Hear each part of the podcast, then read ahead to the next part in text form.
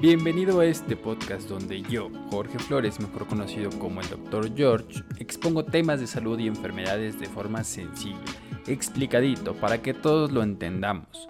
Soy fiel creyente de que tratar temas de medicina en estos medios generará una conciencia sobre el cuidado de nuestra salud. Así que vamos ya. Esto es salud personal. Comencemos.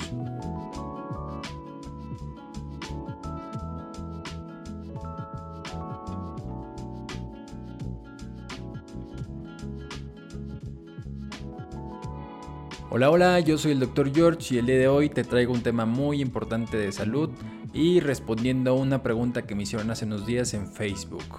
Así que vamos a iniciar, vamos a responder el día de hoy o vamos a contarles cuáles son las principales y las más generales diferencias entre diabetes tipo 1 y tipo 2. Comencemos. La diabetes en general es una enfermedad o padecimiento que involucra a la hiperglucemia en la sangre, es decir, a la elevación de la glucosa sanguínea a niveles por arriba de 125 miligramos sobre decilitro en ambos casos, es decir, en diabetes tipo 1 y tipo 2. Sin embargo, estas dos enfermedades son muy distintas entre ellas, ya que la diabetes tipo 2, por ejemplo, la padecen hasta el 95% de las personas que tienen diagnóstico de diabetes. En cambio, la diabetes tipo 1 la llegan a padecer solo el 5 o el 10% de esta población. Otra diferencia muy importante es que la diabetes tipo 1 se considera una enfermedad autoinmune. Esto quiere decir que el cuerpo está atacando al mismo cuerpo. En este caso se atacan a las células beta pancreáticas que son productoras de insulina. Y por eso la hiperglucemia, ya que el cuerpo no es capaz de producir su propia insulina y obviamente de controlar la glucosa en sangre. Por el otro lado, la diabetes tipo 2 se considera una enfermedad multifactorial que involucra a un desequilibrio metabólico que lleva a estados de hiperglucemia. este desequilibrio involucra al tejido adiposo, a la deficiencia de insulina, a la falta de acción de esta misma hormona y obviamente a la hiperglucemia sostenida. Y se considera multifactorial ya que no tiene un origen solo corporal, sino que también influye nuestra actividad física, nuestra alimentación, nuestra genética incluso también se ve influida o influye mucho en que podamos ser portadores o padezcamos diabetes tipo 2. Algo muy importante destacar es que por mucho tiempo la diabetes tipo 1 se consideraba una enfermedad infantil. Esto con el tiempo se ha descartado ya que ha habido personas que son diagnosticadas con diabetes tipo 1 que tienen por ejemplo 35 años de edad, es decir, adultos jóvenes. En cambio, la diabetes tipo 2 en estos momentos, en esta época, ya también se considera una enfermedad infantil, ya que muchos niños que padecen desafortunadamente obesidad son propensos a padecer diabetes tipo 2.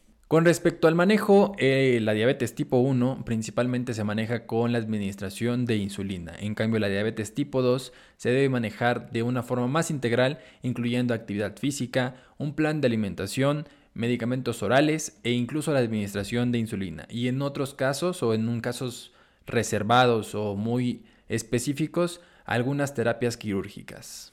Algo muy importante con la diabetes tipo 1 es que al ser una enfermedad autoinmune se relaciona con otras enfermedades autoinmunes como por ejemplo la enfermedad o la tiroiditis de Hashimoto, la enfermedad de Graves, lupus eritematoso, entre otras otras. Algo muy importante que debemos de considerar en la diabetes tipo 2 es que muchas veces inicia con un estadio un estado previo, perdón, que se llama prediabetes, incluso mucho antes con otro estado que se llama resistencia a la insulina.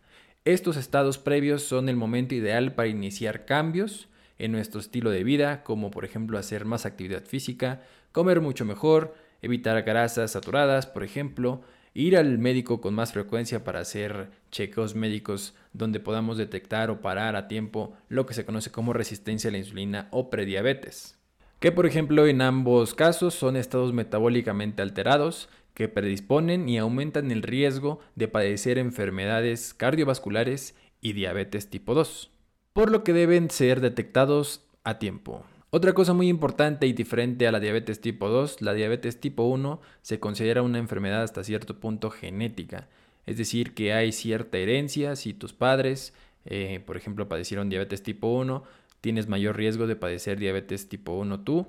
En cambio, la diabetes tipo 2 no se considera como tal una enfermedad genética, sin embargo la carga genética es muy importante ya que aumenta el riesgo de padecerla. Como les comentaba antes o previamente, lo que principalmente influye son nuestros hábitos alimenticios, nuestra falta de ejercicio y obviamente el ambiente o la sociedad en la que nos desarrollemos, que predispone al desarrollo de esta enfermedad.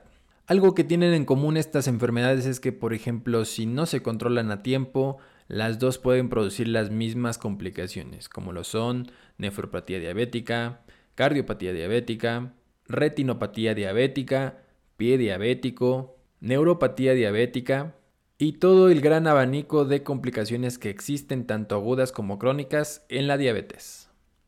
Pero bueno, estas son generalmente algunas diferencias que hay entre la diabetes tipo 1 y tipo 2. Espero que les haya servido. Yo soy el Dr. George. Espero que sigan este canal, compartan este video con sus amigos, familiares, conocidos que tengan diabetes tipo 1 o tipo 2 para que les sirva eh, esta información para entender un poco más su enfermedad. Espero que estén muy bien. Bye. Hemos llegado al final de este episodio. Te agradezco mucho el que sigas aquí. Por lo mismo, te pido que me ayudes a compartir este episodio con tus amigos y conocidos para que esta información llegue a más personas. Si tienes algún comentario o duda sobre algún tema en específico, envíamelas a mis redes sociales. En Facebook, Instagram o TikTok encuentras este podcast como Salud Personal. Yo soy el Dr. George y hablo personalmente de salud. Hasta la próxima.